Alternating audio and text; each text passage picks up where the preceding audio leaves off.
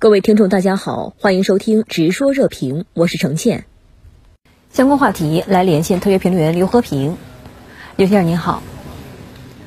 美国即将举行中期选举，这次选举稍前创纪录，美媒预判民主党选情吃紧。那么您对此有何观察呢？其实众所周知，美国的民主和共和两党分别代表着美国的左右两种意识形态与价值观念。在近年来的所有选举中，这两个党都会围绕着宗教信仰、生活方式、枪支管控、医疗保障、非法移民以及经济全球化等议题，在意识形态与价值观念层面展开激烈的博弈。然而有意思的是，在这次中期选举中，虽然拜登总统与民主党仍然在高举捍卫美国的民主、保障妇女的堕胎权等意识形态与价值观念牌，但是共和党压根就不接招。他们放弃了自己的传统打法与传统阵地，而是反反复复地重复着一件事情，即拜登政府与民主党无能，导致美国眼下的通货膨胀率爆表，美国民众正处于水深火热、民不聊生当中。这也就意味着，在这次中期选举中，共和党正在高举经济民生牌，来对抗民主党的意识形态与价值观念牌。那么，值得注意的是。根据当前的民调，早前一度因为堕胎权问题而处于不利地位的共和党，不仅有高达八九成的概率会重新夺回众议院的控制权，甚至还有望拿下参议院的控制权。这种现象就说明，共和党主打经济民生牌的策略是对头的，他直接打到了当前美国多数选民的心头之痛。我认为这背后的原因就在于选民都是理性务实。甚至是非常功利与非常短视的。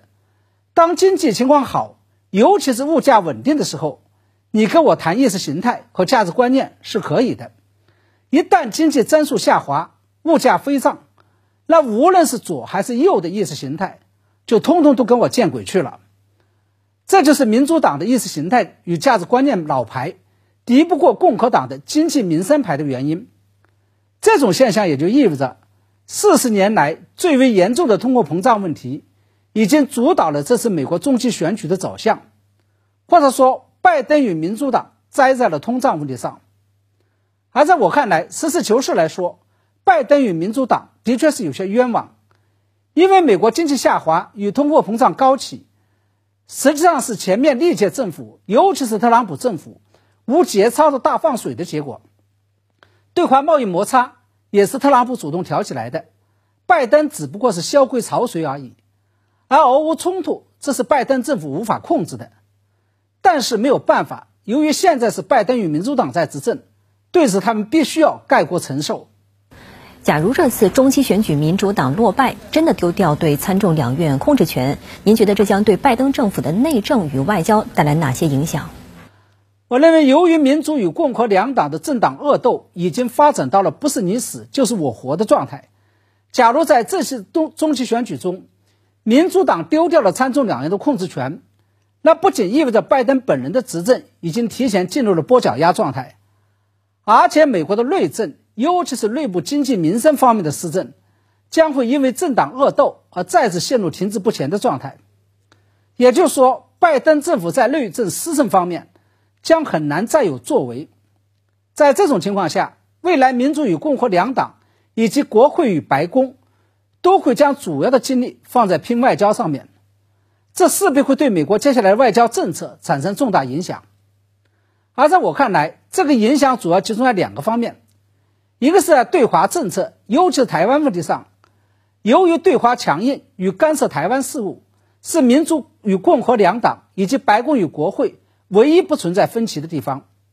一旦民主党丢掉了参众两院的控制权，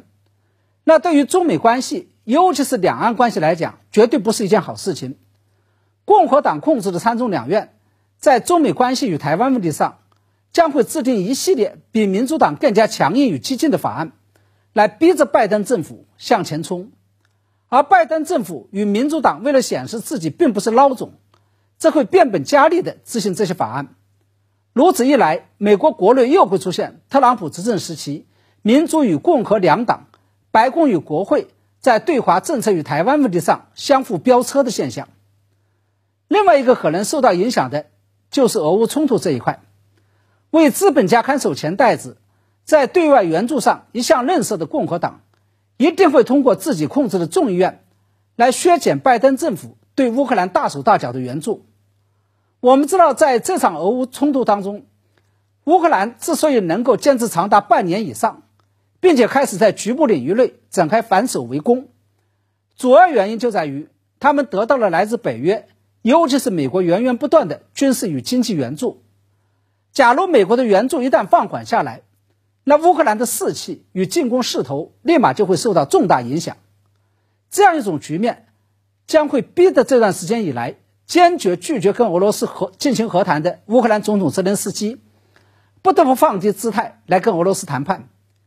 也就是说，美国的这次中期选举，将会在一定程度上决定着这场俄乌冲突的走向。好的，谢谢刘先生在线与我们分享您的观点。谢谢。